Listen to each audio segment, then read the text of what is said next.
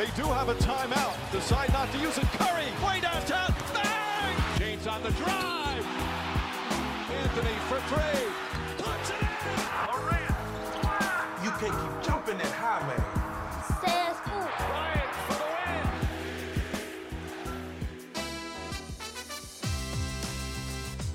La star des Bucks, Yanis Antetokounmpo, excelle sur le green, mais ça reste sur le terrain qu'il est impitoyable. Accompagné de Jokic, Embiid, Doncic et Fournier, le Greek Freak est persuadé de battre Team USA avec dans ses rangs Curry, Thompson, LeBron, KD et Adebayo. D'accord ou pas d'accord? Luka Doncic et Jamorant sont des joueurs hors du commun. Mais lequel d'entre eux peut faire gagner un titre à sa franchise? C'est notre débat. Wembanyama arrive bientôt dans la Grande Ligue et les franchises en salivent d'avance. L'opération tanking est activée, mais quelle équipe sera la plus adaptée aux Français? Réponse dans le focus. Hype, épisode 7, saison 2. Nouvelle semaine et nouvelle hype NBA sur Sport en France. Bonjour à tous et merci d'être fidèles maintenant à rendez-vous hein, tous les mardis soirs 22h30. On discute de basket NBA et international maintenant et on va le faire avec un, un homme qui est prêt à en découdre. Angelo, toujours bien vêtu. Comment il va?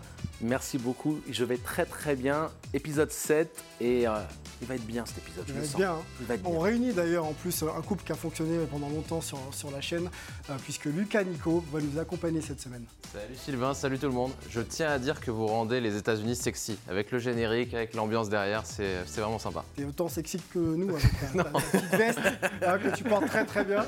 Merci d'être là, Lucas. On sait que la NBA aussi, c'est c'est ton truc. On va parler avec toi, euh, bien sûr, de, de Fan des l'actualité. Celtics, hein. Fan des Celtics. Mhm. Euh, également, il faut le rappeler, les États-Unis sont là. Un homme qui s'est déplacé du côté de l'Oregon, c'est Melvin. Salut Melvin. Salut Sylvain, salut à tous, comment ça va? On va très bien, Antoine, prêt, euh, bien, toujours la petite veste, le petit t-shirt noir. Antoine, comment il va? Ah, J'ai noté que la petite veste t'a fait plaisir, donc euh, je t'en remets une cette semaine Sylvain. Team Best. Bon, gros programme, messieurs, euh, qui vous a été présenté par Lucien, notre chef d'édition. On va se lancer dans le French Corner. C'est parti.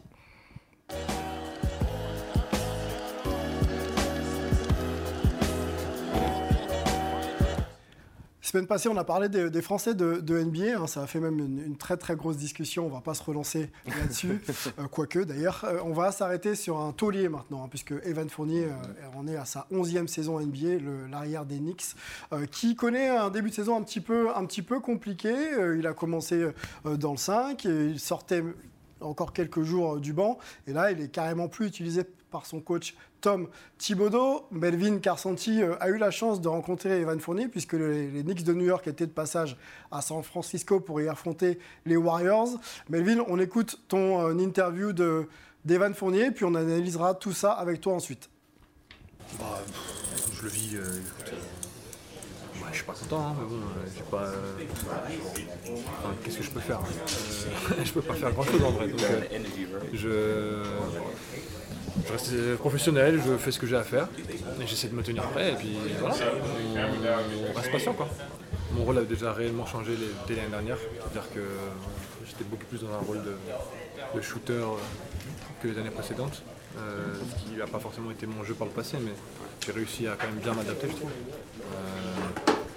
Enfin, c'est pas que je trouve, c'est que je me suis bien adapté. Et euh, ouais, c'est vrai que j'ai pas eu beaucoup de temps hein, pour, pour pouvoir tester un peu ce 5 majeur, surtout que dans le fond, on, était à 3 et 4. Euh, comme tu dis, j'étais à 40%. En vrai, moi, je trouvais qu'il n'y avait pas d'alarme. Euh, après, c'est son choix. hein. C'est- le choix du coach. En vrai, j'ai pas grand chose à dire. Parce que. Faudrait lui demander quoi. Euh, après, euh, quand tu regardes les minutes de chaque, des 7 premiers matchs, tu vois quand même que je jouais déjà pas beaucoup. J'étais dans le 5, et c'est vrai que je jouais pas beaucoup. Donc c'est vrai que ça pouvait laisser penser euh, à un futur changement. Après que ça arrive aussi vite, de, me retrouver euh, au 7 match dans le 5. Et là on est quoi euh, Genre 13 e match hors de la rotation, c'est vrai que ça arrive super vite. C'est pas parce qu'on me dit que pour l'instant je suis dans la rotation que euh, nécessairement je vais à, à me relâcher, à plus manger, euh, à sortir. euh, tu vois, voilà, j'essaie de, me tenir prêt. Demain, les autres vont être off, je vais aller m'entraîner, je vais faire du cardio, je vais faire ma muscu. Quand je dis professionnel, c'est ça, c'est me préparer au mieux au cas où coach a besoin de moi. C'est vrai que si après un mois, n'y a rien qui change et après ça dépend ce que fait l'équipe, tu vois. Si dans un mois rien n'a changé, c'est vrai que là je commence à, à, me poser des questions. pour l'instant j'essaie de, rester focus sur, sur ce que j'ai à faire. Et, puis voilà quoi. je veux dire, je viens à peine d'avoir 30 ans, je suis dans mes meilleures années, je suis en pleine forme. Donc, il faut que je joue. Quoi, 82 matchs, il y a énormément de choses qui peuvent changer. J'espère que ce ne sera pas le cas, tu vois, mais il peut y avoir des blessés, il peut y avoir un trait. Tu ne sais jamais comment ça, peut se passer. et pour être totalement transparent avec toi, j'ai ma femme qui est enceinte, qui va accoucher en février. me faire traiter maintenant, ça voudrait dire que je ne vois, pas ma famille pendant plusieurs mois. je ne vais pas voir fils. je suis un stade de ma carrière ça c'est. Et j'ai pas forcément envie de le vivre. Donc, c'est une situation qui est compliquée aussi sur le plan familial. Donc voilà, restons patients pour l'instant et après on verra. moi ce qui me marque le plus chez, chez Bigler, c'est la, façon dont il se comporte par rapport à tout ça, comment il se positionne. J'ai pas envie de dire que c'est une forme de maturité, mais c'est. Ouais, il est, sûr de lui, quoi. De lui, sûr de ses forces. Il sait où il veut aller. Le, enfin, le gamin, est carré, quoi. et. C'est vraiment pas tout le monde qui est, comme ça. Il, fait, il fait part de beaucoup, beaucoup de, sagesse, j'ai envie de dire, pour son âge. Et, je, suis impatient de, le fréquenter en équipe de France, de voir comment il se comporte, de, découvrir un peu le bonhomme et, de voir ses débuts dans la ligue. Quoi. Parce qu'en en, tant que Français, tu es obligé de, le supporter et d'espérer qu'il cartonne tout. Donc euh, c'est un très bel espoir du basket français. On est sur une pente, euh, je trouve, en France euh, qui est assez inquiétante. Et bien entendu que du coup, bah, vu que les gamins pensent de plus en plus à, ça, bah, on part plus tôt. Quoi. Ils, partent plus tôt sans, avoir réellement prouvé en France, dans le monde professionnel. C'est un gros problème. Franchement, c'est un, vrai gros problème. C'était Evan Fournier au micro euh, de Melvin Carcentier hein, il y a quelques jours. Il fallait tendre un petit peu l'oreille. On est clairement dans, une ambiance de vestiaire NBA, donc ça, vit un petit peu. Evan euh, entretient quasiment presque plus qu'une interview, carrément un entretien euh, sans concession. Et il revient bien sûr sur sa situation Onyx, éventuellement sur un trade ou pas. Et puis, puis le, basket français, la position du basket français et de la pépite Victor Wembanyama. J'ai une question, moi, pour pour Melvin, euh, on connaît Evan et son caractère de, battant et de combattant. Est-ce que tu l'as senti euh, euh, peut-être un peu désabusé, voire résigné par rapport à sa situation actuelle? Je dirais pas, je dirais pas résigné, mais c'est clair qu'il est affecté par la situation. Je pense que, comme il le dit dans dans l'interview, je pense qu'il a été vraiment choqué en fait par la vitesse à laquelle tout s'est passé, c'est-à-dire passer de titulaire à remplaçant, même si on en avait parlé la semaine dernière, c'était un peu déjà dans les papiers en fin de saison dernière, mais se retrouver hors de la rotation euh, quand tu es dans la fleur de l'âge, ça, je pense que ça a du mal à passer. Mais par contre, moi, ce qui m'a, vraiment marqué, c'est que son réflexe, c'est de se retrancher en fait dans le travail et il essaye de, bah, de se concentrer sur, sur ce qu'il peut contrôler. Et ça, c'est quelque chose, je pense, qui est, qui est fidèle à lui-même. Euh, moi, avant l'interview, il, euh, il a fait son shoot-around euh, si tu suis pas la NBA, je pense que tu n'avais aucun moyen de savoir qu'il n'était pas dans la rotation. Il a shooté pendant bien 15-20 minutes. Mais après, par contre, il s'est assis sur le banc, il était un peu tout seul, un peu dans ses pensées, à regarder Steph, Curry euh, s'échauffer. Donc il y a un peu cette ambivalence. Euh, et puis après, moi, l'autre, l'autre, point qui m'a vraiment marqué, c'est quand, il, mentionne un trade et sa femme.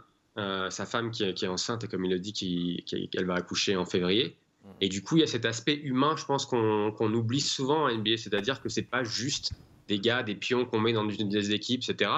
Il y a aussi cet aspect où il se dit, ben ouais, ma situation professionnelle est pas top, mais si je me fais trader, ça veut dire que je vais pas voir ma femme, pas voir mon, mon futur fils pendant, euh, pendant plusieurs mois et ça, ça l'affecte aussi. Donc c'est vraiment une situation qui est, qui est compliquée pour lui. Question à Antoine, euh, qui voit évoluer euh, Evan Fournier, bien sûr, du côté de New York, puisque Antoine vit du côté de New York. Est-ce que c'est une surprise pour toi? On s'était posé cette question-là la semaine dernière. Il, il sortait du banc. Là, il est carrément plus utilisé. Qu'est-ce qu'on en dit? Est-ce que c'est d'autant plus surprenant? Je pense que cela dit Melvin, c'est vraiment ça, quoi. Et c'est le ressenti des vannes, quand as des vannes, qu'est-ce la qu'est-ce la de ce côté-là, quoi. Donc ça fait un peu de pour lui, mais son attitude est très bonne, hein, et exactement ce qu'il doit dire, mais aussi ce qu'il doit faire, en fait, ce qui est encore plus important. Donc on espère le meilleur pour la suite. Lucas, mm. euh, tu n'étais pas là les semaines précédentes, mais je sais que tu nous regardes. D'ailleurs, pour ça, on avait un débat justement sur l'arrivée des joueurs NBA, trop tôt, pas trop tôt. Euh, Evan Fournier semble être plutôt d'accord avec les déclarations de Nicolas Batum et, de. Sur ce sujet-là, ouais. Parker, quel est ton avis? Alors, juste sur Evan, moi, je voulais réagir. Il y a un point qu'on n'a pas relevé, c'est l'aspect euh, poser la question à Thibaudot. J'étais un peu étonné, mais je me dis, est-ce qu'il n'y a pas aussi un problème entre la relation Thibaudot-joueur parce qu'ils n'ont pas l'air d'échanger tant que ça. Et c'est un problème quand on connaît l'aspect compétiteur et l'aspect bosseur d'Evan Fournier. Mhm. Euh, sur l'aspect joueur, euh, ça dépend qui en fait. C'est vrai qu'il y a des, jeunes, tu te dis bah, il faut qu'ils y aillent parce qu'ils ont un potentiel euh, énorme et ils vont le développer, ils vont apprendre aux côtés de, grands joueurs NBA ou dans une bonne franchise. il y en a certains, moi je suis d'avis de les laisser en Europe et de les laisser se développer. Je trouve ça bien qu'un Makundu, qu'un Kamagate soit en Europe aujourd'hui et qu'ils jouent et qu'ils aient du temps de jeu et des responsabilités dans des clubs euh, européens aussi, mhm. euh, que de les voir en G-League et de ne pas avoir de, de, responsabilité de temps de jeu. Mais il y a quand même un truc qui, m'interpelle dans cette réflexion-là, c'est qu'on oublie... Celle d'Evan euh, Non, non, dans la, dans la réflexion globale du départ trop tôt des joueurs français, c'est qu'on oublie quand même que les équipes NBA sont ont le contrôle absolu sur la situation des joueurs qu'ils draftent, qu'ils prennent les décisions de les incorporer rapidement ou de les renvoyer en Europe. Mhm. Euh, ils n'ont pas d'obligation de les intégrer à leur effectif euh, ou de les envoyer en G-League s'ils n'en ont pas ni l'envie, ni la vision. Ou, ou si le joueur est en capacité d'être déjà peut-être un peu euh, performant dans le projet voilà, Donc pour moi, c'est plutôt une histoire de saisir les opportunités qui leur sont données et d'être performant.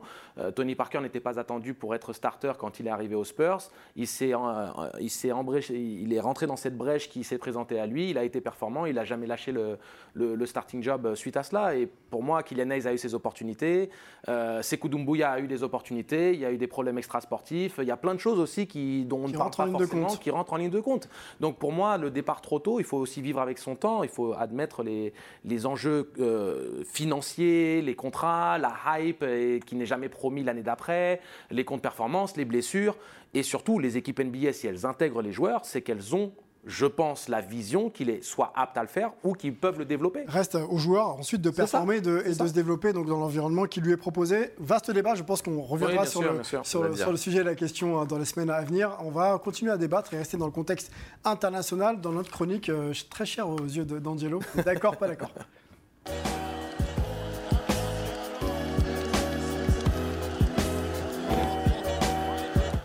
On reste dans le contexte international euh, avec le grec Yanis Antetokounmpo, hein, le, joueur fantastique des Bucks de Milwaukee, euh, qui était euh, l'invité d'un podcast de Serge Ibaka, How Hungry Are You?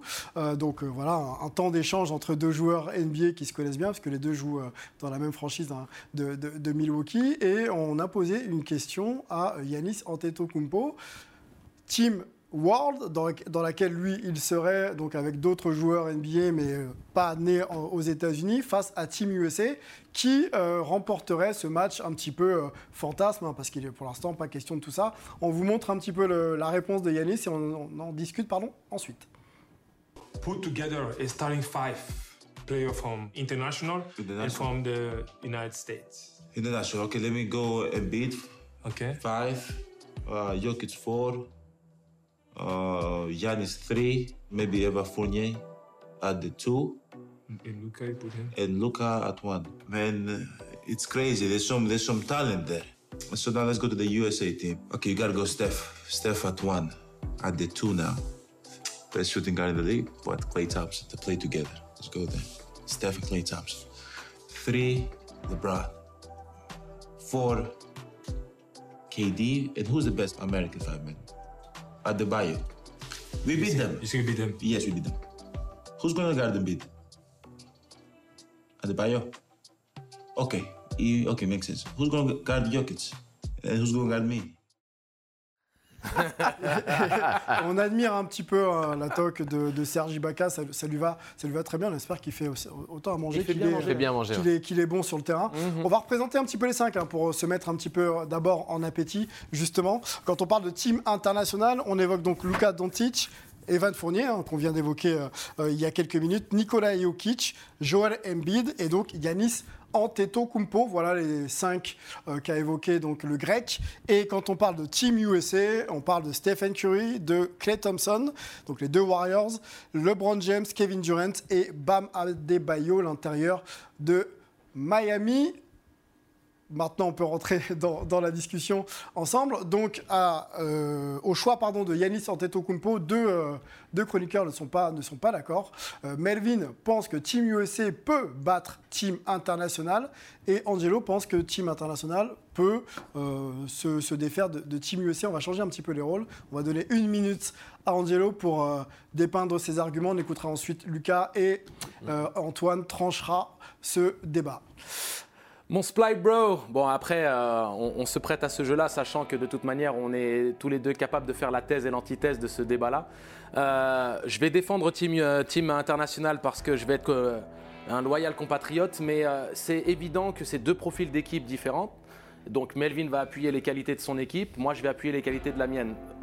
Intérieur, puissance, longueur de segment, un contre un indéfendable. Team International euh, présente un mismatch permanent qui forcerait potentiellement des prises à deux systématiques du côté de Team USA. Ils ont et la qualité de passe pour euh, sévir et la qualité de tir avec Evan Fournier, avec Jokic euh, dans le périmètre, avec Luka Doncic pour pouvoir vraiment faire énormément de mal. Ils vont user défensivement l'équipe adverse, ils vont mettre beaucoup de paniers près du cercle. Derrière, sont-ils capables d'arrêter les tirs à trois points? Pas évident. Et c'est là où ils peuvent souffrir.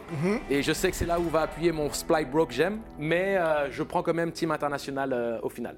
Team International sûr, c'est ton dernier mot. C'est mon dernier mot. Sur le buzzer, justement, le dernier Yes. mot d'Angelo. On va bien dans le écouter- timing aujourd'hui. hein. on, va, on, va écouter, on va écouter Melvin qui pense que euh, Team USA peut battre Team International. Melvin, c'est à toi. Oui, alors je tiens, je tiens à, à remercier euh, Angelo pour, euh, pour ses arguments qui tiennent la route, mais comme il le dit, euh, nous ne sommes pas en 1995, nous sommes en Ah. 2022 et malheureusement le tir à trois points est roi. Et quand on a Steph Curry, Clay Thompson, Kevin Durant, je mettrais même LeBron James qui aime bien un peu s'écarter maintenant, bah, ça risque d'être un peu plus compliqué pour la team, pour la team World. Je pense que pour moi, c'est deux, c'est vraiment deux, deux points. Il y a l'adresse, hein, Ouais. et il y a le rythme que cette équipe peut jouer. Avec un Adebayo, avec un LeBron James, avec KD, ça va courir très très vite. Et quand Yanis dit qui va défendre sur Embiid, mais euh, Jokic va défendre sur qui? On va mettre Jokic sur LeBron, sur KD C'est pas possible. Donc je pense qu'à l'usure, Mm. cette Team World va pouvoir gagner le match. Et puis j'ai envie de dire, il y a quand même un point que qu'Angelo n'a pas mentionné, c'est que quand même son euh, pivot titulaire est américain. On ne faut pas oublier que Joel Embiid nationalité américaine. Si tu veux nous prendre des joueurs, il n'y a pas de problème. Mais nous, on va être tranquille, pas de problème. Eh, c'est petit, c'est mesquin ça, Melvin. Pour l'instant, on est sur un joueur qui a une triple nationalité, j'ai envie de dire. Quand on parle de Joel Embiid, Ah, bon. américain, français et, euh, et camerounais. On va écouter euh, Lucas. Euh, continue à argumenter, Lucas, et puis ensuite on écoutera euh, Antoine pour euh, statuer sur euh, le choix euh, d'Angelo ou de Melvin. Eh ben, avant le débat, j'avais du mal à me pronostiquer et à me définir un choix. Ouais. Là, en fait, je crois que j'ai trouvé mon choix parce qu'on n'a pas parlé de l'aspect émotionnel aussi de ce jeu. On a parlé que du sportif, Mhm. mais à chaque fois qu'on voit une équipe affronter les États-Unis, euh, ça donne un petit supplément d'âme. Euh, Il y a qu'à regarder les matchs de l'équipe de France contre les Américains, que l'Australie les joue, etc. Et je pense qu'une association de de toutes ces personnes-là pourrait créer quelque chose et avoir euh, voilà, cette niaque supplémentaire. Les Ricains, ils vont même pas faire ce genre de classement. Eux, ils pensent qu'ils sont les meilleurs euh, naturellement. Et je pense qu'avec cette envie-là, et d'ailleurs, euh, quand on voit le roster, on se dit, mais à quand faire ça euh, sur un All-Star Game, un format un peu pour se rendre compte de ça Mais un match qui compterait, hmm, je pense que les États-Unis perdraient. Tu penses que l'émotion et le fait de, de- de taper les Américains, on va parler comme ça, euh, peut les amener justement à être mis en difficulté là où eux se croient, comme tu l'as dit, peut-être déjà arrivés. On- quand on regarde l'équipe de France, Franck Nilikina, quand il affronte les États-Unis, c'est pas le Franck Nilikina de la NBA. Quand on regarde Rudy Gobert, il est dominant, il écrase tout le monde. Euh, Embiid, s'il peut euh, défoncer euh, Adebayo, il le fera. Et euh, je pense que tout. Enfin, euh, il y a qu'à regarder la photo de Giannis, pas sur celle-là, mais sur le- la présentation. Il a, il a des, du rouge dans les yeux. Il a envie, il a envie de manger tout il le est monde. prêt, il est prêt en découverte. Evan Fournier, c'est pareil, c'est un gros caractère. Donc face à Steph Curry et, et Clay Thompson qui sont en dilettante un peu sur ce genre d'am- d'ambiance, euh, je pense que ça pourrait créer quelque chose. Et Sylvain, Ouais. juste euh, droit de réponse de 10 secondes. Oui. N'oublie pas que mon équipe shoot également, hein, parce que j'ai Luka Doncic qui est euh, un shooter de classe mondiale, que Evan Fournier est C'est fini, 40 en fait. Ah non, non, Non, non, c'est- ah que Evan Fournier est un shooter et Jokic et Merci, merci 40%. monsieur. Tsagarakis. C'est une minute et pas plus. On écoute, euh, on écoute Antoine. Antoine, tu donnes ton point à qui? Qui euh, peut gagner dans cette confrontation Team World ou euh, Team USA Franchement, euh, c'est le genre de débat comme ça, un petit peu fictif, euh, difficile à dire. Euh, mais je vais être d'accord tout simplement parce que euh, c'est Yanis qui pose, euh, qui doit répondre à, à cette question. Donc forcément, Yanis va pas dire, bah je risque de perdre quoi. Maintenant, pour moi, le plus gros argument, c'était quand même Joel Embiid. Il faut vraiment savoir dans quelle équipe il est. Si Joel Embiid est dans la team internationale, ça passe, mais sinon non. Messieurs, Et encore une fois, on a posé la question à Yanis. C'est normal qu'il dise qu'il va gagner. D'accord. Mais toi, ton avis sur l'argumentation des deux Parce qu'en fait, c'est ça, monsieur, le- la chronique. Ah, mais- On a deux Et 5 il, qu'on a vous parlé, a il a parlé d'Embiid, il a dit la clé c'est Embiid. Pour l'instant, c'est nous qui l'avons. hein. Ok, donc pour toi, hein. Team international bat Team USA. Antonio Yeah Bon, très bien. Ça, c'est fait. Merci, on a eu du mal à avoir notre réponse. Attends, il faut, faut quand même que je gagne un d'accord, pas d'accord, Eh au ben, une voilà, fois quand même. c'est- ton premier. Je voudrais qu'on avance justement sur le débat et Lucas, tu as ouvert un angle qui m'intéresse. Oui. On a un format de All-Star Game où les meilleurs joueurs se confrontent en, en conférence, Mhm. donc les meilleurs de l'Est et les meilleurs de l'Ouest. Après, euh, effectivement, il y, a il y a un petit brassage, hein, vous avez l'habitude de cette nouvelle formule. Est-ce qu'on pourrait pas maintenant, avec le niveau des joueurs internationaux, Ah, avoir un 5 All-Star international, voire un 7, un 8, un 9, aller trouver 10-12 joueurs qui ont un niveau All-Star, qui, pourraient, euh, affronter donc un Team USA en version euh, All-Star. Bah, on en parlait avec Angelo tout à l'heure et c'est vrai que le plus gros problème de ça, c'est le côté, euh, bah, les joueurs, ils veulent avoir ça sur le CV, d'être All-Star. Donc euh, tu mets en difficulté certains Américains qui vont vouloir renégocier un contrat derrière et dire, ah bah j'ai été All-Star, donc je mérite plus que lui, tu etc. leur permets d'être plus compétitifs parce qu'ils vont vouloir s'arracher pour avoir la place. Voilà. Et puis les Américains, euh, quand tu regardes l'équipe, tu peux très bien avoir des, des joueurs qui ont clairement le niveau d'un All-Star, euh, type Jamoran, type Chris Paul, type ce genre de joueurs, où il y a beaucoup, beaucoup de monde à ce poste-là. On parle des intérieurs, Bama Bayo est le seul, mais par contre sur les postes extérieurs, waouh a du Pour les, les Américains, c'est dur. Mais moi, c'est un rêve parce que la NBA est globale aujourd'hui, et quand on va voir Victor Wembanyama l'année prochaine, ça va être chaud. Euh, Antoine, bonne ou mauvaise idée d'intégrer plus d'internationaux dans la, dans la formule du All-Star et d'opposer justement les internationaux aux, euh, Américains? Non, franchement, ça va être une très très bonne idée. Justement, ça souligne euh, l'internationalisation de la ligue. On n'a pas parlé dans le débat, mais quand même, les derniers MVP, c'est Jokic, c'est euh, Giannis Antetokounmpo, euh, Embiid a été deuxième les deux dernières euh, saisons aussi. Donc, euh, euh, franchement, ça pourrait donner quelque chose de, de très intéressant. Ça changera un petit peu le format. Moi, je, je suis plutôt pour, vu qu'on a un petit peu abandonné les, les conférences. Euh, très très très bonne idée. Bon, on est dans le fantasme, hein, on en parle entre nous. hein, C'est une discussion euh, hype, euh, sport en France avec, euh, avec Angelo. Ouais, ils ont fait euh, avec les, les jeunes. Euh, donc c'est peut-être un format qui serait applicable avec, euh, avec les, on va dire les, les adultes, les all-stars, les confirmés, les vétérans. Rising Star Le- Ouais. ouais, ouais, le, le Rising Star. Le, le problème que j'ai, c'est que on arrive à un moment où on peut maintenant le faire, peut-être, si tu comptes les Canadiens. Bien sûr. Parce que tu as des gars comme euh, Shai Gilgeous Je, je les Alexander. compte, euh, je les compte dedans. voilà. Wiggins donc si on les compte, on a maintenant, on va dire, une équipe qui peut présenter sur le papier une, une belle opposition.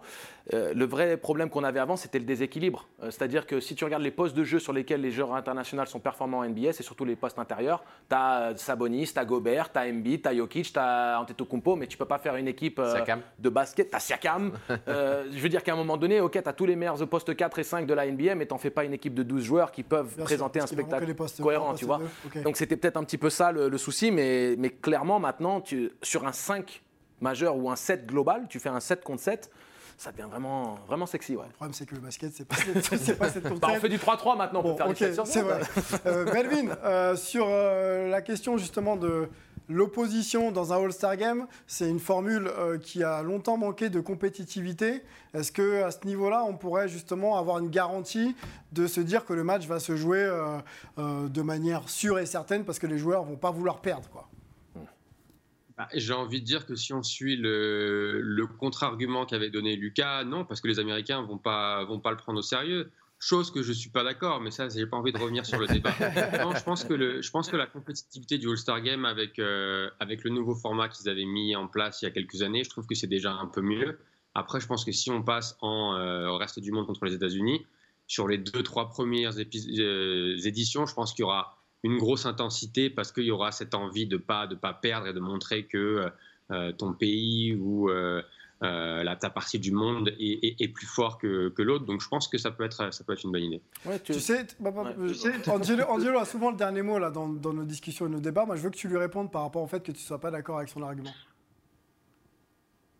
Hein? À quel argument tu je sais, sais pas, tu me dis je suis pas d'accord avec le fait que Peut-être que je me Non, il disait à Lucas ah, que, Lucas. que, les, que les Américains, sur le côté, euh, les Américains n'auraient pas la même motivation. Très bien. Eh ben, je veux que tu répondes à ça quand même.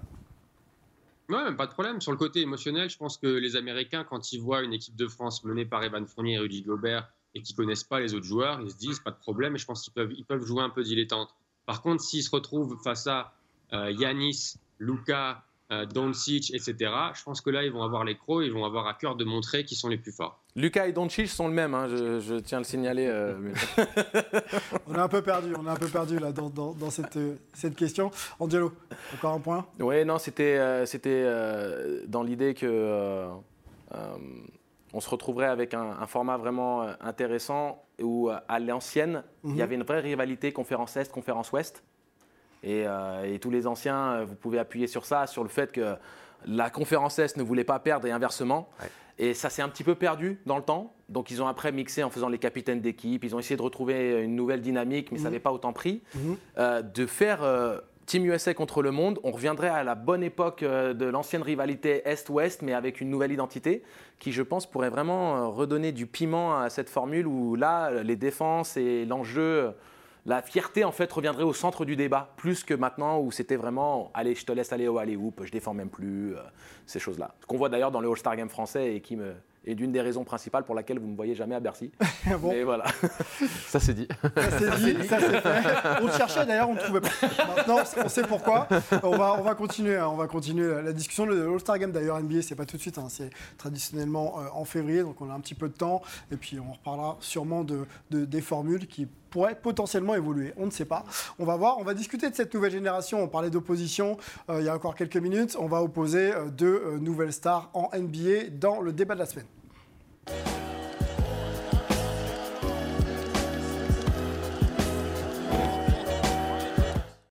N'ayez pas peur quand on parle de Nouvelle Star, c'est pas l'émission qu'on on pouvait voir sur, sur M6 il y a quelques temps. C'est deux superstars là. C'est deux superstars. Oui, non, non, non, non, non.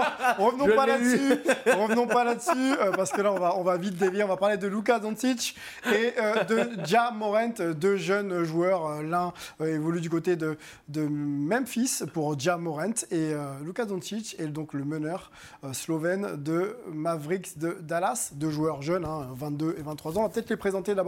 Euh, pour se remémorer un peu qui ils sont et ce qu'ils ont déjà trusté au niveau NBA. Euh, Crazy Ja Morant est déjà euh, Rookie of the Year. Ça, c'était pour il y a deux saisons maintenant. MIP, donc le joueur ayant le le plus progressé en NBA, c'était l'année dernière, une fois All-Star, et un All-Rookie Team et un All-NBA Team pour Ja Morant. Voilà euh, euh, le palmarès qui s'affiche. Et côté Luca Magic, on est à un Rookie of the Year, donc meilleur débutant de l'année en NBA. Trois fois All-Star déjà, quand même, hein, pour un joueur qui va vers 23 ans, euh, qui a déjà même d'ailleurs 23 ans, un All Rookie et trois fois All NBA, le joueur slovène qui avait évolué du côté du Real Madrid aussi, MVP de l'Euroleague à 18 ans, il faut le, faut le rappeler, mm. euh, fait partie donc de ces joueurs euh, qui hype un petit peu euh, toute la sphère basket aux États-Unis. On va se poser plusieurs questions, monsieur, dans ce débat. Qui est le meilleur Le meilleur team leader? Ça, c'est une première question que j'ai envie de vous poser. Quelle est la plus grande marge de progression entre les deux joueurs? Des joueurs complètement différents. Un plutôt finisseur, je garde beaucoup le ballon, et l'autre slasher, et, un petit peu, même mm. voire beaucoup spectaculaire. Et question de fond, en toile de fond, qui prenez-vous pour gagner un titre NBA on commence par quelle question là On va commencer par la première. on va commencer par la première. Euh, Jamorant ou Luca euh, Doncic, quel est le meilleur team leader, celui qui implique les autres, celui qui donne l'exemple, celui qui emmène son équipe à performer sur le terrain. On va changer un peu, on va aller directement du côté des États-Unis pour essayer de répondre à cette question avec, euh, avec Melvin, le meilleur team leader entre les deux? Alors moi, je prendrais Jamoran comme meilleur team leader parce que je pense qu'il a vraiment, il a vraiment su poser sa personnalité sur, euh, bah, sur l'équipe de Memphis. Et la culture qu'ils sont en train de, de construire, c'est vraiment une culture qui a son image. Il est toujours extrêmement positif, il est toujours à, célébrer le succès de ses coéquipiers. Et, on voit que c'est contagieux. Et du coup, ils ont une sorte de, vraiment de confiance en eux qui est, vraiment belle à voir.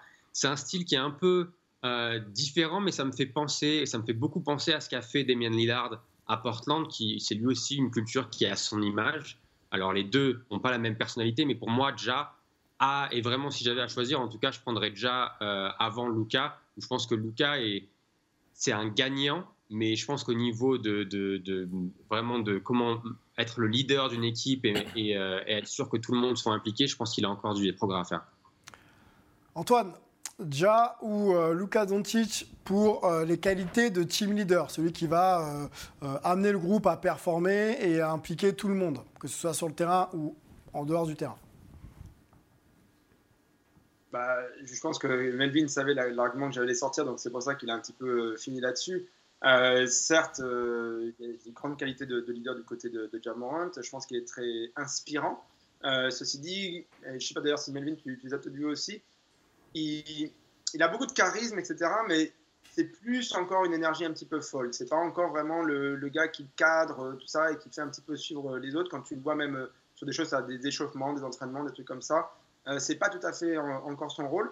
Alors qu'il y a cette maturité, il y a cette expérience chez, chez Lucas qui, à mon avis, porte sa voix un petit peu plus loin. Je pense qu'il l'ouvre moins, mais quand il l'ouvre, euh, il a tendance un petit peu plus à euh, montrer les choses. Et puis, tu n'es pas obligé d'ouvrir, tu peux être aussi leader, par exemple. Et quel meilleur exemple qu'un joueur qui est régulièrement dans la discussion euh, MVP depuis maintenant un petit moment. Euh, c'est pas qu'une hype autour de, Lucas. Et voilà, encore une fois, Melvin a un petit peu sorti l'argument, mais le côté gagnant, ça compte. il sait faire gagner une équipe. Lucas, il l'a prouvé au plus haut niveau en tout cas européen, et donc euh, quand même à un vrai niveau professionnel. Donc on attend de, lui déjà beaucoup, et à mon avis, ça, ça, joue pas mal. Vous voyez les stats s'afficher 34 points, 49% au tir, quasiment 50, 8 euh, passes, 9 rebonds. Donc on peut, on peut répondre effectivement sur la capacité à être, à être team leader. Et effectivement, c'est un joueur qui est déjà euh, très très performant. Lucas? Tu prends le. je bascule du côté de l'argument de Melvin, moi, sur le côté. Euh, c'est vrai qu'il a créé une osmose collective euh, à Memphis qui n'était pas simple. Memphis qui est toujours une équipe un peu euh, qu'on regarde un peu de loin. Ah, ils font des choses. Bah, en fait, lui, il a vraiment créé quelque chose sportivement, mhm. culturellement, à la Lillard. Mhm. moi, j'aime beaucoup et, je pense qu'en tant que leader, dans le vocal, dans l'état d'esprit, etc. Il est meilleur que Luca. c'est peut-être là où Luca est le moins bon d'ailleurs. Ah. Mais si je devais choisir et si on, on, profile vers la, la, suite du débat, je dirais sur Luca. Ok. Angelo, tu as été dans des vestiaires pro. Mm. Euh, quel euh, joueur aussi impactant que sont ces deux joueurs t'inspire le plus pour peut-être être à, à leur côté et peut-être aller sur le terrain et, tout donner? Ah, je rejoins euh, Lucas et Melvin sur l'idée qu'à l'heure actuelle, c'est un meilleur team leader dans, on va dire, un comportement global parce que je reproche, et je pense que Antoine euh, en est conscient, euh, euh, par exemple, Lucas se disperse beaucoup trop au niveau de son énergie et même de son langage corporel avec les arbitres. Mm. Il est vraiment nuisible, il est même nuisible pour son équipe dans cette dynamique-là. Il a une énergie dispersée, il ne revient pas en défense, un langage corporel très négatif qui ne va pas influencer le corps arbitral à, être plus clément sur les, les possessions d'après. On n'a pas ça avec Jamorant. Cependant, je rejoins Antoine au niveau de, de, la capacité à faire gagner son équipe et euh, d'être leader dans les moments difficiles et de pouvoir trouver des solutions envers et contre tout, peut-être à une échelle supérieure euh, à Jamorant. Donc, sur cet argument-là, cette méthode-là implique son équipe et ses coéquipiers? Euh, il peut montrer le sillage, c'est-à-dire que euh, dans, un moment où peut-être euh, son équipe serait euh, en grande difficulté ou qu'il y aurait même une idée d'abandon potentiel qui commencerait à s'immiscer dans le cœur et les esprits de ses coéquipiers, il pourrait lui à bras, à tirés ramener son équipe et dire hé les gars, le game il n'est pas fini. Mais team leader de manière globale, Jamorant propose, on va dire, quelque chose de plus, de plus, de plus motivant, de plus inspirant que, que Lucas, qui a encore une énorme marge de progression à ce niveau-là. Ouais, c'est un joueur qui, qui, est très souriant aussi, hein, très expressif, euh, et qui donne envie justement qu'on le suive hein, euh, avec les locks, etc. Enfin voilà, il y a un style qui, qui, est très aimé. Euh, question pour nos Américains sur la deuxième thématique de notre débat, la marge de progression des deux joueurs. Diamorent, joueur explosif, slasher, qui commence à mettre des tirs à mi-distance et bien sûr à trois points. Il manque un peu de régularité ça, c'est sa caractéristique, on va dire, numéro un. Et euh, pour Luka Doncic, bon joueur qui sait tout faire, euh, qui met justement euh, les, autres, enfin ses coéquipiers dans de bonnes conditions, capable de tirer à trois points, capable aussi de finir un peu en post-up. Quelles sont les marges de progression pour des joueurs qui sont jeunes et déjà très forts? Selon vous, Melvin, dis-moi dis tout. Alors moi, il y, a, deux axes en fait que je trouve qui, qui sont vrais pour les deux joueurs. Le premier, avant tout, c'est la défense c'est deux joueurs que tu peux attaquer défensivement, alors pour des raisons, pour des raisons différentes.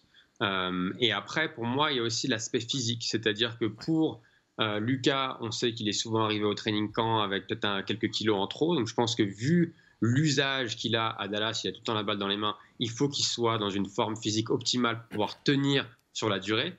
Et, et Jamorant, au niveau du physique, c'est comme tu le disais, il a un jeu qui est extrêmement percutant, il attaque le cercle, mhm. et donc il, est, euh, il peut facilement se blesser. Donc faire attention à son corps, faire ce qu'il faut euh, pour bien récupérer, mais aussi développer ce jeu extérieur dont tu parlais pour ne pas juste euh, être, j'ai envie de dire, avoir cette, cette, dimension unique, sera très important, je pense, pour la, pour la suite de, de sa carrière.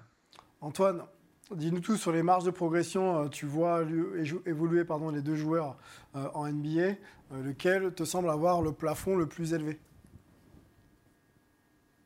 Alors, la question le plafond le plus élevé, je ne sais pas. Mais la marge de progression, c'est pas forcément la même chose. à mon avis, c'est déjà de très loin Puisque Lucas est déjà quasiment un joueur fini. Il va gagner en, expérience, en certaines sciences, etc. Mais son jeu, je ne le vois pas beaucoup, beaucoup évoluer. Alors que le, le jeu de Ja va énormément évoluer à mon avis. Il va vraiment apprendre beaucoup plus de, choses sur euh, le, timing, euh, certaines passes qu'il ne voit pas encore, qu'il va voir plus tard, euh, le, jeu qui va de plus en plus se ralentir pour lui. L'adresse à trois points, on l'a déjà mentionné. Il y a tellement, tellement de choses encore que Ja peut apprendre que, à mon avis, la, marge de progression est énormément plus élevée de son côté que celle de Lucas. Après, en termes de où est le plafond le plus élevé, euh, bah, justement, comme beaucoup de choses reposent sur la marge de progression pour euh, Ja, sera-t-il ce joueur qui saura apprendre justement toutes les choses qu'il doit apprendre euh, Là, je suis beaucoup moins sûr. À mon avis, Lucas nous a déjà montré énormément de choses. Quoi. Lucas Doncic est quasiment un MVP.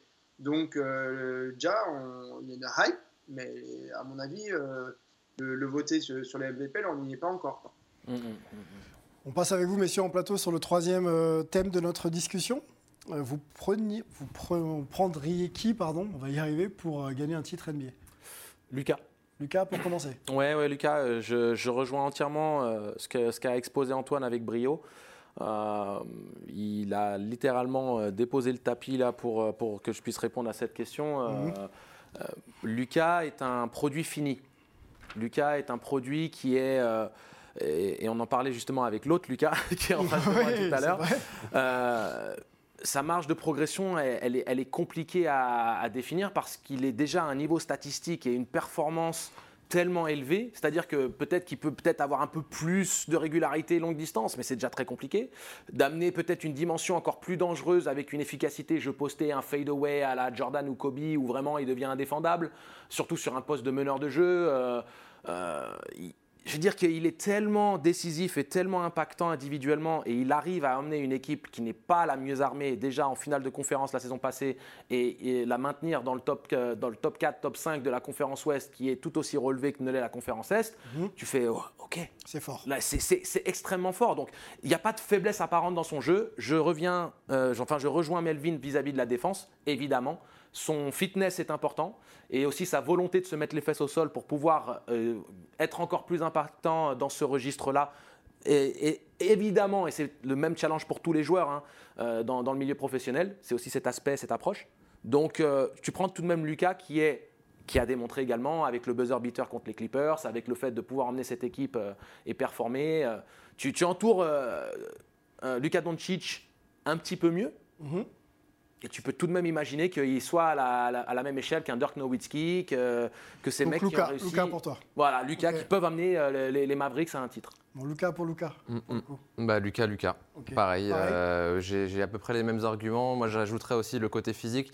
Euh, c'est un point euh, plutôt positif pour Lucas, contrairement à, à Ja. Je m'explique, c'est que Ja, il me fait penser un peu à Derrick Rose. Je pense que oui, il a un potentiel énorme, mais tout repose beaucoup, Sur beaucoup, physique, beaucoup sur son pas physique. se... Et même sans se péter forcément, mais un physique avec de l'âge, ça prend et on est moins, on est moins vif. On est, et je vois pas en déjà un shooter incroyable, même s'il va bosser, ça En sera devenir pas. même pas? ça en devenir, ça sera un très bon shooter. Derrick Rose arrivait à mettre des gros tirs. Je me souviens de Game Winner qui mettait Derrick Rose, mais ça n'a jamais été un grand shooter. Et dans les grands moments, il faut des joueurs aussi qui sont capables de mettre dedans, qui, sont, qui ont un bagage technique aussi euh, un petit peu malin, un peu. Et ça, je le vois plus en Luca. Et donc sur, euh, sur la longévité de carrière, je pense que c'est plus intéressant pour une franchise de prendre Luca que Jack qui est un peu plus limité dans le temps. Allez, nos Américains, en un mot, euh, Melvin, Lucas ou Ja? L- Luka, il est sur garde, il a, il, il a gagné partout où il est passé, il a gagné avec le Real, il a gagné avec la Slovénie, et je pense que comme le disait Angelo, si on met la bonne équipe autour de lui, ce sera, ce sera game over aussi en NBA. Antoine, est-ce que tu partages euh, l'avis du plateau et de Melvin Oui, parce qu'on avait déjà discuté en plus euh, hier en préparation de l'émission. Il manque que ça à Lucas, le bon casting autour, et il est déjà prêt pour gagner un titre. C'est bon. Bon, Lucas, à, notre, euh, à nos faveurs, euh, Hype euh, Sport en France, on surveillera bien sûr la, saison des, deux et puis l'évolution surtout des deux, statistiques mais également techniques. Il y a encore beaucoup, beaucoup de, choses à voir de, ces- de ces jeunes joueurs en NBA. On va discuter de la course au tanking. La Wemba Nyama est dans Hype. C'est parti.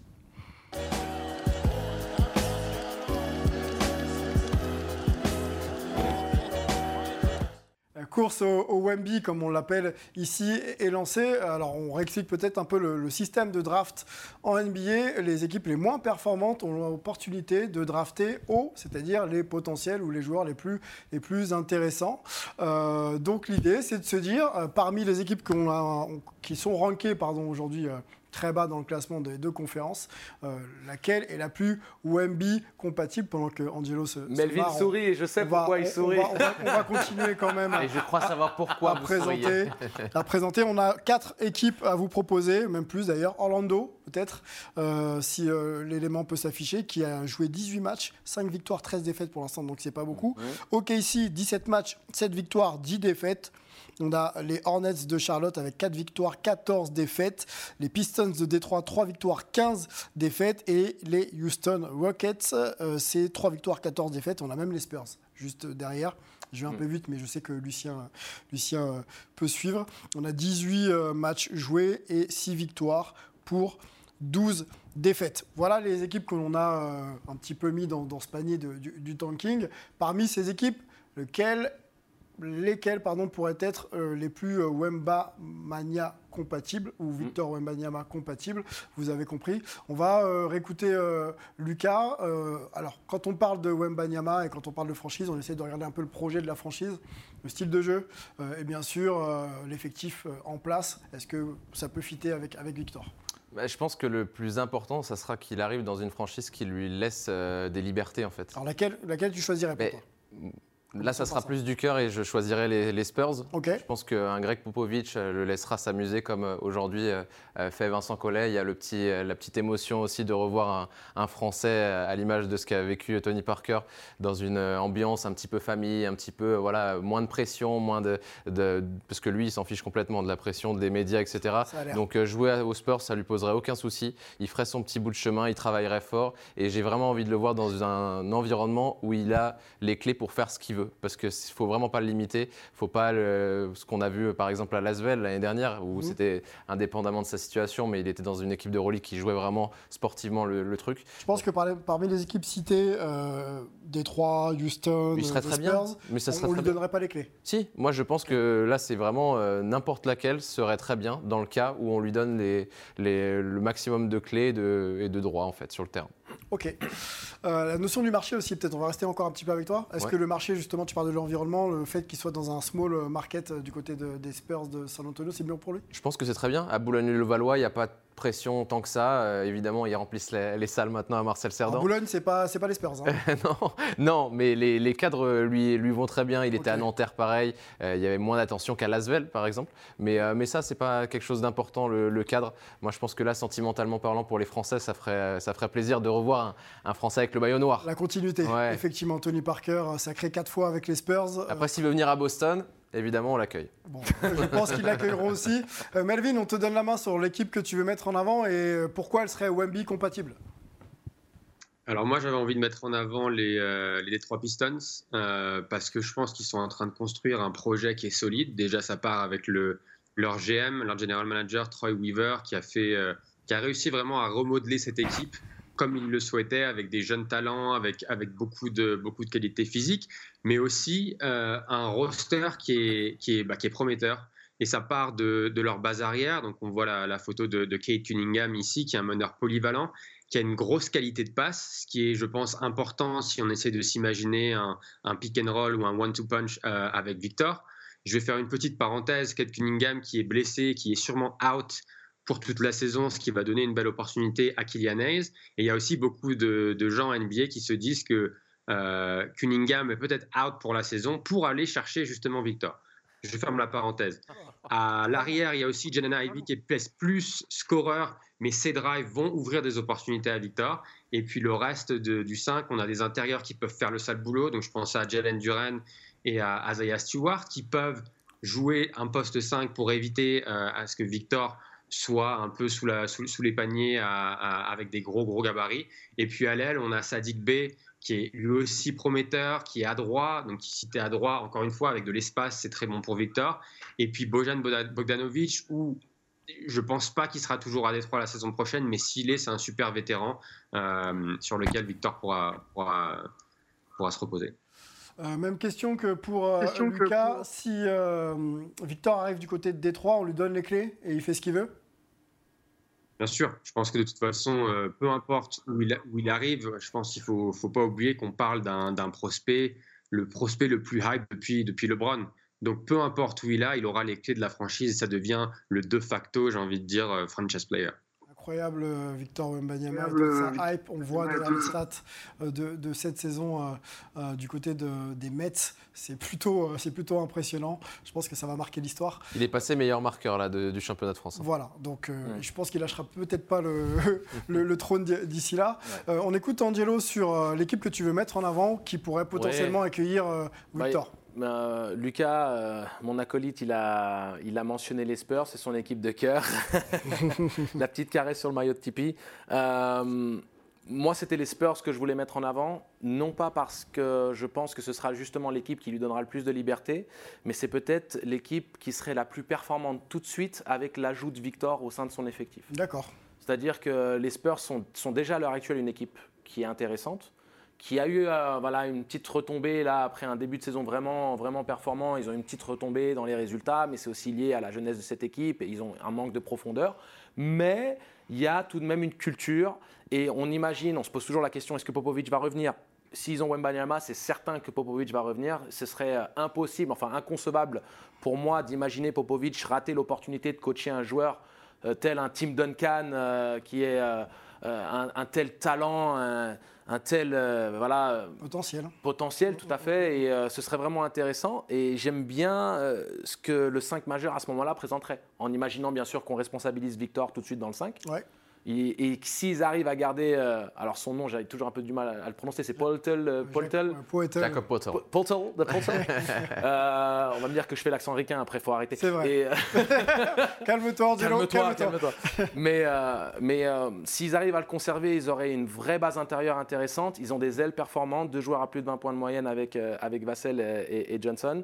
Et puis Trey Jones, vous mettez n'importe qui à la main. Manque pas de quelqu'un qui peut donner les ballons dans de bonnes conditions, hein, Victor? Ouais, mais Jones n'est pas un mauvais meneur de jeu. Jones sait depuis très bien. euh, À l'image de ce qu'a Boulogne-le-Valois aujourd'hui, avec euh, des, des meneurs qui euh, sont plutôt des bons passeurs et qui euh, n'ont pas Qui cette envie.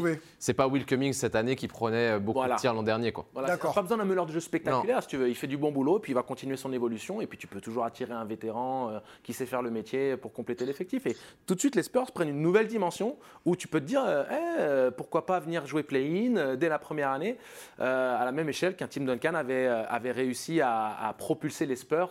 alors, c'était pour un titre, mais euh, je n'imagine pas les Spurs, euh, à- à- à- à- je veux dire, euh, équipés pour ça, Mhm. au moins. Playoff up peut-être tout de suite, plus qu'à Détroit par exemple.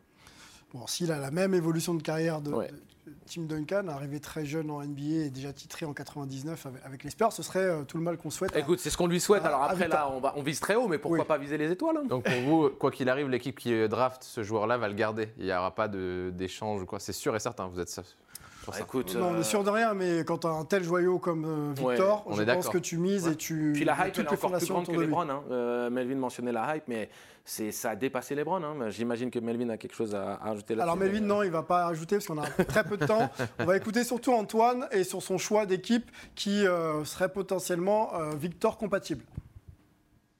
Ouais, alors c'est surtout pour euh, un petit peu amener de, de variété. Euh, je vous disais que le Magic, ça peut être un petit peu intéressant parce que certes, alors ils ont déjà eu le numéro 1 de la draft l'an dernier, donc c'est rare de l'avoir back-to-back. Mais euh, c'est une équipe qui justement essaye de construire avec des grands joueurs. Ils ont plusieurs line-up avec des, des grands joueurs, en fait, pas juste euh, une seule unit. Et euh, c'est assez intéressant ce qu'ils essaient de, de développer autour de ça. Euh, ils ont un petit peu un brouillon là avec Bol Bol, donc ça peut être le brouillon avant le chef-d'œuvre. Et euh, je, voilà, il y a, il y a- il y a une culture déjà qui, qui tourne un petit peu autour de ça, de chercher le joueur qui va un petit peu amener quelque chose, qui va, qui va sauver. Paolo Banchero est donc numéro 1 de la draft. Il aime pas perdre, donc je ne sais pas s'il va réussir à faire euh, un petit peu monter euh, euh, le Magic en puissance pour un petit peu accrocher des matchs et plus trop être du côté de, la draft pour être numéro 1 et, choper Victor.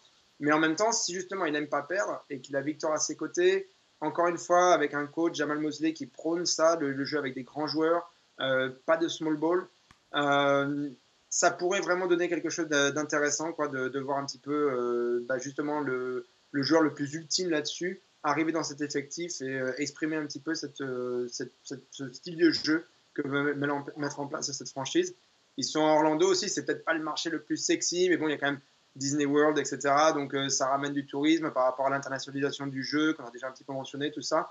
Ça peut être intéressant de voilà d'avoir un petit peu une, une vitrine pour euh, le joyau qu'est Victor. Une dernière question avec toi Antoine et ensuite on conclura ce, ce focus. Euh, tu vis dans le dans, le- dans- dans l'État de New York et et à New York, donc le marché new-yorkais, euh, tu connais. Est-ce que ça pourrait convenir à un Victor Wembanyama d'être euh, justement exposé à ce point? Sur New York, bah, de toute façon, normalement. Toi, tu, ah ouais, parce que tu vois les Knicks euh, carrément faire une saison nulle. Non, et non, non, c'est justement c'est décorrélé de- du contexte puisqu'ils ne font pas partie des équipes qu'on a présentées, mais de manière globale, euh, un gros marché pour, euh, pour, pour Victor, est-ce que ce serait, euh, ce Comme serait bon pour lui Chicago ou un LA, Chicago, ou peu LA, importe. New York. Franchement, moi, j'aime pas trop parler des joueurs quand je les ai pas un petit peu vus en, en- en direct, quoi. Avoir un petit peu un minimum de discuter avec eux, s'être renseigné autour de, de, de- de leur entourage, etc. Mais c'est vrai qu'il a la tête tellement bien de, ce qu'on a vu jusque-là que c'est quelqu'un qui pourrait certainement euh, bien, euh, bien le vivre de manière assez sereine. Ceci dit, c'est quand même un, marché un peu compliqué. Il se passe beaucoup de choses ici au niveau de l'attention médiatique, au niveau de euh, chaque pack. voilà. Donc ça serait peut-être mieux qu'il arrive un petit peu plus tard sur un marché aussi demandeur, on va dire, d'attention, d'énergie, de, de, de bruit, de rumeurs, etc. Après, par contre, j'espère qu'il va tomber dans une fanbase un, un petit peu passionnée. C'est ça qui m'embête à, à Orlando, c'est que il n'y a pas un public basket vraiment là-bas. Evan en a souvent parlé. Et euh, ça, ça serait plus un, un souci. Mais sinon, euh, à New York, c'est quand même encore une another beast. Quoi. Ouais. Un grand marché pour papa, mais New York, ça peut être compliqué. Ok, donc autant arriver mûr et, et prêt justement pour gérer un petit peu le contexte qui va bien sûr au-delà de, au-delà du basket quand on, on évoque New York. C'était le mot de la fin. Merci An- Antoine pour cette, euh, cette précision. Euh, je voudrais remercier euh, en plateau euh, Angelo, toujours bien vécu, vêtu. Mais il a bien vécu aussi. Exactement. Et, Lucas, tu reviens quand tu veux, Lucas, pour, Avec plaisir. pour, euh, pour nous accompagner, discuter bien sûr de NBA. Avant de remercier, j'allais oublier d'ailleurs notre jeu concours, euh, l'étoffe des héros. euh, Le livre a été gagné sur Twitter. Euh, Vous, vous- vous allez voir pardon, le tweet qui s'affiche. Donc merci bien sûr pour euh, votre participation et on vous envoie tout ça très rapidement euh, dans la catégorie promo. Black Friday, c'est cette semaine. Notre partenaire Dirbiball, hein, vous vous inscrivez euh, sur le club privé Hype et vous avez le droit à des produits en exclus ou des réductions également euh, sur le partenariat Hype Dirbiball. On va remercier maintenant, et c'est leur tour, nos deux Américains d'être là avec nous chaque semaine. Melvin euh, du côté d'Oregon cette, cette semaine et Antoine du côté de New York. L'émission disponible en replay sur le site de Sport en France et l'application qui est gratuite. Il faut télécharger tout ça et aller également sur le YouTube de Hype pour nous retrouver. Abonnez-vous et on sera très euh, chaud pour vous retrouver la semaine prochaine. Bonne Hype à tous. Ciao